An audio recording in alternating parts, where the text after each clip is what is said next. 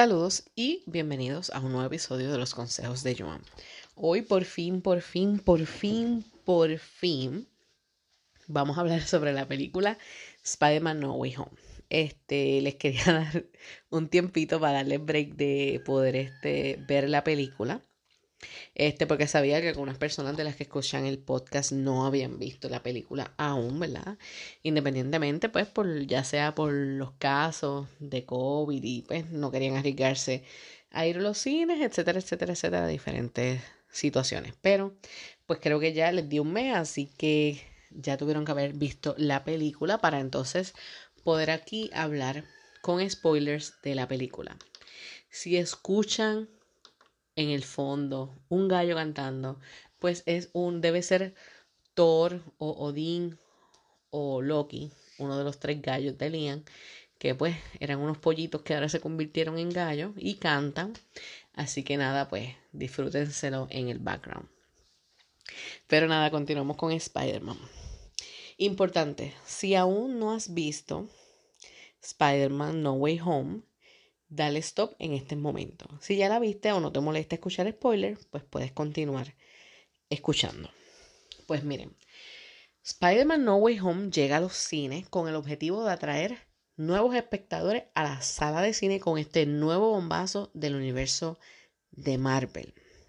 La cinta ya se había retrasado en algunas ocasiones el trailer batió récord de visitas en 24 horas y la preventa rompió récords de venta en Estados Unidos y otros países. Así que eso es muy importante recalcarlo. Esta película le ha dado al espectador todo lo que pedía, así que podemos decir de que cumple con lo que es el fan service. Hay algunas personas que critican lo que es el fan service y el fan service es pues cuando se le da a los fans lo que quieren. Lo que pasa es que, y ustedes dirán, pero ¿qué de malo tiene eso? Obviamente los fans somos los que vamos a ver la película y pues obviamente queremos ver lo que queremos ver, valga la redundancia. Pero lo que pasa es que hay algunos fans que tienen unas expectativas demasiado altas y demasiado extrañas. Hay expectativas que a veces no causan sentido, pero podemos decir que cualquier persona que haya ido, haya ido a ver Spider-Man salió satisfecha y yo creo que le cumplieron más con las expectativas de lo que se esperaba.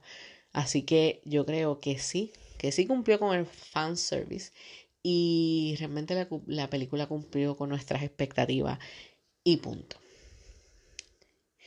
Esta cinta nos sitúa justo al final de Spider-Man Far From Home, en un mundo donde, donde todos conocen la verdadera identidad de Spider-Man. Como consecuencia, los seres queridos de Peter ven sus vidas afectadas de forma negativa, por lo que nuestro protagonista recurrirá al Doctor Strange para pedirle que haga que todo el mundo se olvide de él, este, perdón, que todo el mundo olvide su identidad secreta. Debido a un error en el hechizo, personajes de otros mundos que saben que Peter Parker es Spider-Man llegan al UCM. Los primeros en ser detectados son los villanos. Eh, el Green Goblin, Doctor Octopus, Electro, Sandman y el Lagarto. Son los primeros que, ¿verdad? que, que aparecen. Y luego de esto, pues obviamente lo que estábamos esperando, que eran las apariciones de Tobey Maguire y Andrew Garfield. Así que estas dos versiones aparecen más adelante para ayudar a Peter a neutralizar sus villanos. Este, la trama se pone más intensa cuando el Peter de Tom Holland quiere ayudar a los villanos, ¿verdad? Y el Doctor Strange le explica que cada cual su destino es morir a manos de Spider-Man en cada uno de sus universos. Pero pues al Spider-Man, pues él, un adolescente, él no entendía las consecuencias de lo que él quería hacer. Por ejemplo, él entendía que, que ayudarlos, que curarlos, era hacer lo correcto. Posiblemente en este momento era lo correcto, pero las consecuencias que eso iba a tener no, no sabemos, ¿verdad?, cómo, cómo iban a funcionar y los problemas que causarían en lo que conocemos como el multiverso. De hecho, hasta el lagarto le dice, lo que tú estás haciendo tendrá consecuencias. Así que, pues eso es una situación que obviamente, pues, este, vemos lidiar y entonces Doctor Strange y Spider-Man discuten y pelean en el universo del espejo. Eh, pelean donde Spider-Man lo dejó atrapado por 12 horas. Y ahí vemos quizás lo que es el karma, porque eh, recordemos que Doctor Strange dejó a Loki cayendo por 30 minutos, ¿verdad? En la película de Thor Ragnarok. Así que Spider-Man lo dejó 12 horas en el Gran Cañón. Así que pues creo que ya se cumplió lo que le hizo a Loki en Thor Ragnarok. La cinta tiene muchos grandes momentos, desde la aparición de Charlie Cox como Matt Murdock hasta Ned realizando hechizos, pasando por las apariciones de cada uno de los grandes villanos de los otros Spider-Man. Sin embargo, es reseñable la presentación del Spider-Man de Andrew Garfield, que pese a ser un momento muy esperado, logró sorprenderme cuando logré ver la figura oscura, la figura oscura, perdón, al otro lado del portal, así como la presentación de Tommy Maguire. Probablemente el Spider-Man cinematográfico más querido por todos los fans. Aquí hay una situación de generaciones, por ejemplo, la generación de los millennials y la generación X obviamente estaba más motivado a ver el Spider-Man de Tobey Maguire y la generación de los centennials estaba más motivada a ver la aparición de Andrew Garfield. Porque, por ejemplo, eh, nosotros, eh, cuando, ¿verdad? Yo que soy millennial, el Spider-Man 2 salió cuando yo estaba en la universidad y recuerdo el estreno fue un miércoles, ya que era eh, fue un estreno mundial. Así que imagínense lo importante que fue el estreno de esa película. Y nosotros tenemos las palabras del tío Ben, decirle con gran, eh, un gran poder tiene una gran responsabilidad. Así que nosotros recordamos eso y obviamente entrañábamos el Spider-Man de Tommy Maguire. Pero los Centennial también tienen presente este, el Spider-Man de Andrew Garfield, ¿verdad? Y obviamente estaban motivados a ver a Andrew Garfield en la película. Así que creo que todas estas generaciones estaban motivadas a ver estas apariciones. Y depende qué tipo de, generaciones había en la sala que tú estuvieras y vas a escuchar los aplausos, ya independientemente sea por Andrew Garfield o por Tobey Maguire, ¿sabes? Y vas a ver los aplausos. Si había más James Z en la en la sala, pues iban a aplaudir más por Andrew Garfield, si habían más millennials y más Gen X en la sala, iban a aplaudir más por Tobey Maguire. Pero independientemente, todo el mundo salió contento, independientemente qué generación tú hayas sido. Así que lo más importante es que de estas apariciones, este, ellos se convirtieron, estas dos versiones se convirtieron en unos mentores para el Peter de Tom Holland. Así que eso es bien importante, es recordarlo. La muerte de la tía May. Ok, esto es un momento súper memorable de la película. La muerte de la tía May, de la tía May a manos del duende verde. Fue una parte, digamos, melodramática, pero creo que era importante que esto sucediera porque a diferencia de los Spider-Man de Tobey Maguire y Andrew Garfield, que ellos pasaron por una situación difícil, que es lo que los convierte en el superhéroe, ¿verdad? Porque Tobey Maguire pasa por la muerte del tío Ben y eso es lo que lo convierte en el superhéroe. Y Andrew Garfield pasa por la muerte del tío Ben y de Gwen Stacy. Y eso es, ¿verdad? Lo que los rompe. El tener ahora el Peter de Tom Holland, la muerte de la tía May, es lo que los rompe para entonces convertirlo en el verdadero superhéroe. Y aquí por fin entonces ya vemos una historia de origen de Spider-Man. Luego de varias películas, ¿verdad? Porque estamos viendo a Spider-Man desde Civil War. Ahora entonces, luego de la quinta película, podemos decir, donde él ha salido, ¿verdad? Salió en Civil War Infinity Wars. Endgame, eh, Homecoming, Far From Home, exacto. Y en esta, que es la sexta película donde él aparece, es que vemos como tal una historia de origen. Vemos entonces la razón para que Spider-Man se convierta en un superhéroe. Y entonces cuando muere la tía May, que fue ella, ¿verdad? Quien, quien le, le quería que Spider-Man ayudara al Green Goblin, eh, a Norman, y Norman es quien provoca su muerte, pues es sumamente doloroso. Y cuando ella dijo las palabras que con gran poder obtiene gran responsabilidad, eso fue fuerte. Eso fue fuerte y pues eran las palabras que el, el Spider-Man necesitaba. Y pues podemos ver entonces cuando tanto el Spider-Man de, de Tobey Maguire como el de Andrew Garfield les explican que esas fueron las palabras que dijo el tío eh, Ben. Así que, eh, ¿qué pasa? La tía May pues se convirtió en esta película como el tío Ben. ¿Qué sucede? El fallecimiento de la tía May tiene un trasfondo mucho más grande para el espectador porque lo llevábamos conociendo durante estas últimas películas. Ya llevábamos varias películas conociendo a la tía May. Y al tío Ben de las pasadas películas solamente los habíamos conocido por unos minutos. O sea, que debería ser para el espectador una muerte más dolorosa la de la tía May por la razón de que era un personaje que ya llevábamos conociendo mucho más tiempo. Por otra parte, ¿verdad? Este, como les había dicho, la muerte de la tía May es, por una decisión propiciada por ella misma, ya que ella es quien le mete en la cabeza que debe ayudar a los villanos, específicamente al duende verde. Así que se hace mayor el hincapié en que hacer el bien, sean cuales sean las consecuencias. O sea, ellos decidieron hacer el bien independientemente cuáles sean las consecuencias fue la lección que tuvo que aprender Peter, el Peter de Tom Holland, en esta película. Ok, hablemos un poco sobre la dinámica de los tres Spider-Man. Podemos decir que el punto más fuerte de Spider-Man No Way Home es el manejo de la dinámica entre los tres Spider-Man. Los diálogos, las situaciones, los chistes, los momentos emotivos en general Todas las escenas que incluyen a los tres Spider-Man están manejadas de maravilla, simplemente funcionaron.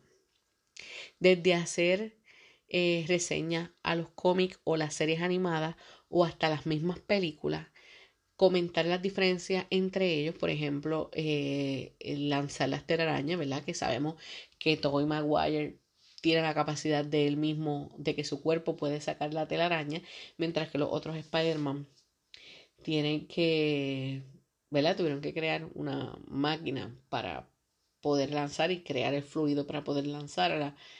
él lo hace, así que eh, fue bastante divertido escuchar eh, las dudas de que ellos tenían. Ah, pero ese fluido sale solamente de tus muñecas o sale de alguna otra parte del cuerpo. O sea, que eh, está gracioso, pero es una curiosidad este, lógica.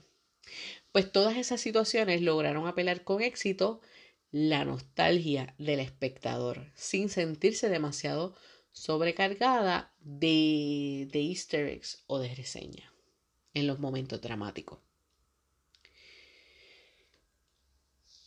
Eh, se señala de la cinta que hay pocas críticas negativas que se han podido leer este, algunas de estas críticas, estas pocas críticas, es la falta de desarrollo en la mayoría de los personajes de otro universo.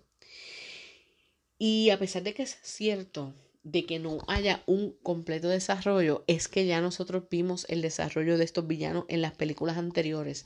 Ellos no tenían por qué volver otra vez a explicar y a tirar un trasfondo de lo que eran los villanos porque ya nosotros sabemos, ya nosotros sabemos el background de Doctor Octopus, de Electro, de, de Lagarto, de todo ello, ya nosotros lo sabemos.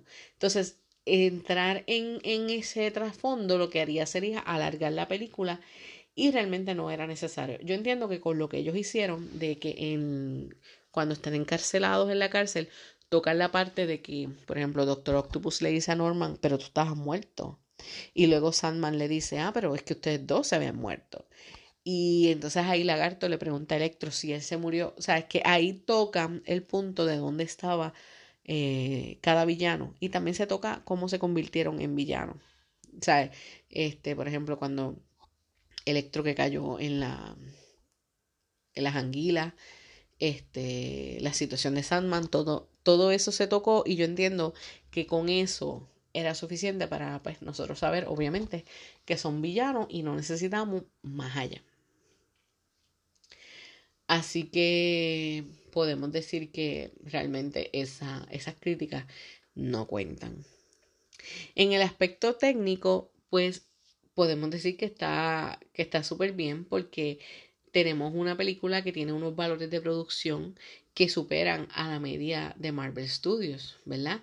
Y podemos decir que es una de las grandes películas de Marvel Studios. La, fotografía brilla en numerosos momentos, con alguno que otro plano de secuencia. Eh, hay acercamientos de cámara. Las peleas se sienten mucho mejor que otro tipo de, de, películas de Marvel Studios. Por fin vimos quién pateaba al lagarto, ¿verdad? Que la, esa escena en el trailer no, no se ve, solamente se ve un Spider-Man contra tres villanos, que eran Electro, Sandman y Lagarto, y entonces cuando vimos la escena con los tres Spider-Man estuvo espectacular y ver entonces cuál Spider-Man pateó al lagarto. Y podemos decir también que una de las, de las mejores peleas. Fue la del universo del espejo, donde un jovencito de high school eh, le gana con geometría a un doctor. Pero, este, a defensa de Doctor Strange, hay un refrán que dice, curso tomado, curso olvidado. Ah, posiblemente un estudiante de high school va a recordar mejor la geometría que un doctor. Si hay algún doctor escuchándome, no, no se enoje conmigo, pero pues es una, es una, es una realidad. Este, el final de, de, de No Way Home, este, estuvo brutal porque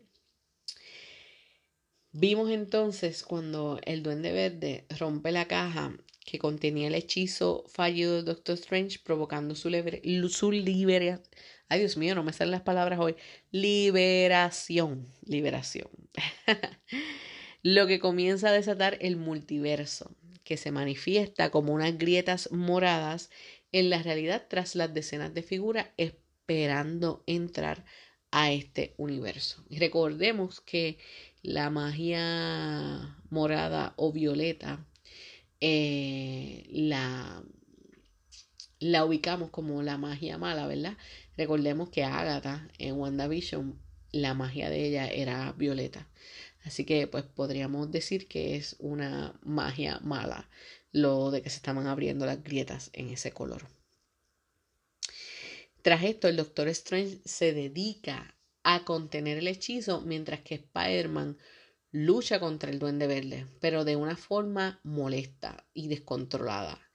Cuando está cerca de matarlo, ahí mismo viene el Peter de Tom Holland a intervenirlo, ¿sabe? A hacer que no, que no lo vaya a matar. ¿Por qué? Porque él sabe cuáles son las consecuencias. Así que ese Spider-Man adulto, ¿verdad? Con una mentalidad más madura y una conciencia más madura, no permite que el Peter de Tom Holland eh, acabe con el duende verde porque sabrá que sus consecuencias eh, no serán las mejores, que la venganza realmente no le va a devolver a su tía. Así que pues vemos eso. Este, y en ese momento es que realmente los Spider-Man, los dos Spider-Man, se convierten en los mentores como fue anteriormente Tony Stark para el Peter de Tom Holland.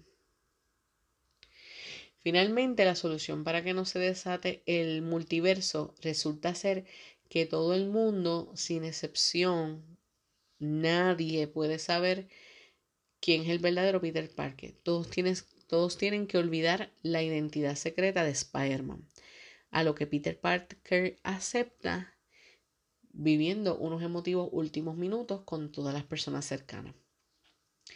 Posteriormente, ¿verdad? Este, antes, justo antes de que se acabe la película, vamos a ver que él logra buscar a su novia y a su mejor amigo, pero al final toma la decisión de no entrometerse en sus vidas para no volver a herirlos.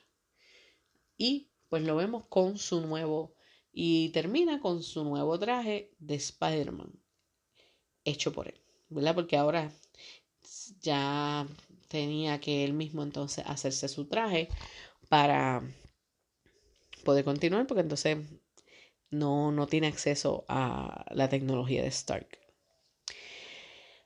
Entonces, hablemos de la escena post crédito. Ya que una vez termina la película, vemos, tenemos dos escenas por crédito.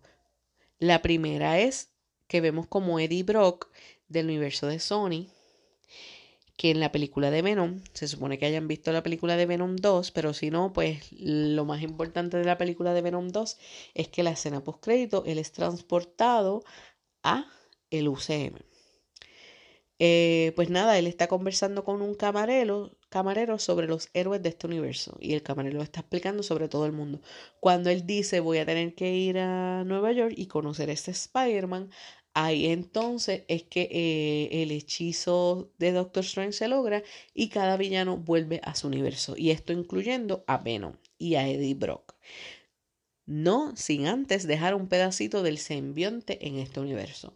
Ahora tenemos que ver cómo el pedacito de simbionte llegará desde México hasta Nueva York para encontrarse con Spider-Man.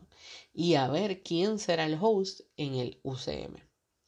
Eso va a ser interesante de ver, así que tenemos que estar pendiente de aquí a varias películas cómo lo van a manejar.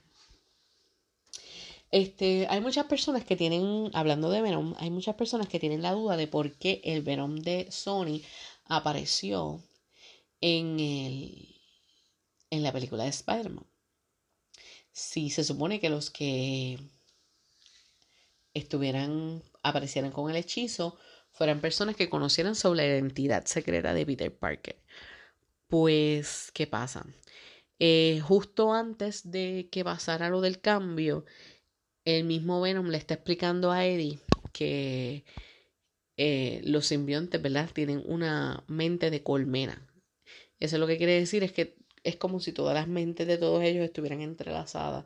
O sea que posiblemente por ese entrelace de, de la colmena, él sí supiera quién es el verdadero Peter Parker, porque recuerden que en la primera trilogía de Spider-Man existió un Venom y ese Venom supo que Peter Parker es Spider-Man.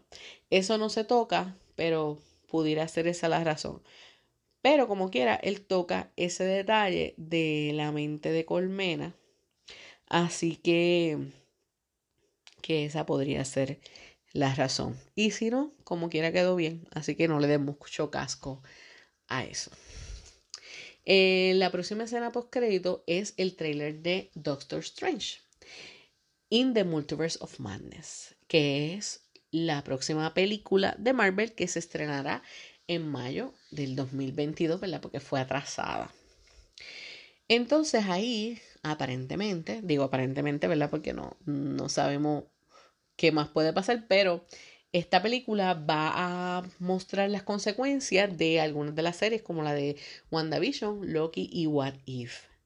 No sabemos de Loki, pero por lo menos sabemos que por el trailer sabemos que WandaVision va a estar involucrada, o sea, este, la serie de WandaVision, las consecuencias que sucedieron allí van a involucrarse en el Multiverse of Madness y que lo de What If también. Así que si no has visto la serie de What If, porque le pichaste, dijiste, ay, son de muñequitos, olvídate de eso, eso no va a tener que ver nada, pues estás equivocado. Se supone que vayas a verla.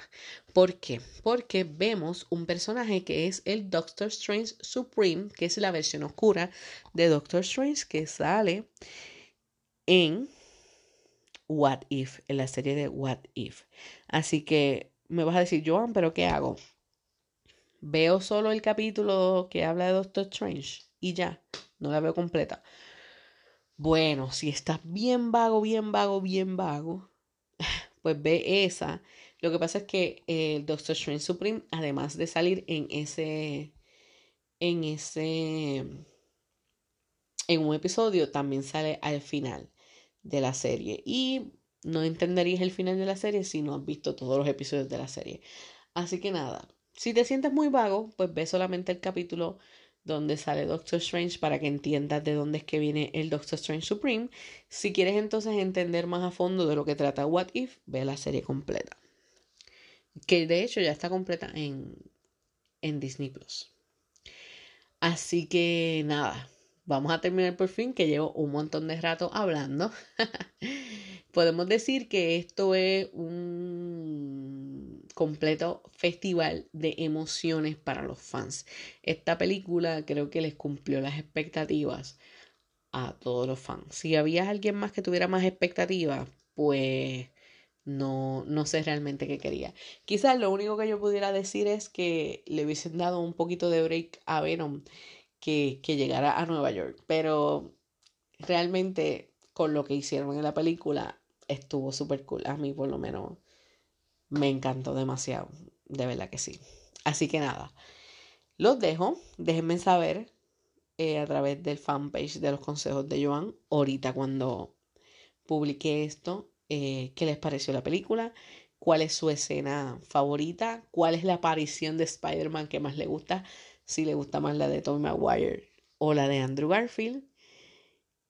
Y nada, espero se hayan disfrutado la película. Los dejo, recuerden pasar por Amazon y Amazon Kindle y ver mi libro Te cuento de despechos y pasiones y me pueden encontrar por Facebook en los consejos de Joan o por Instagram en J Así que los dejo y recuerden que siempre les traeré buen contenido y sonrisas. Chao.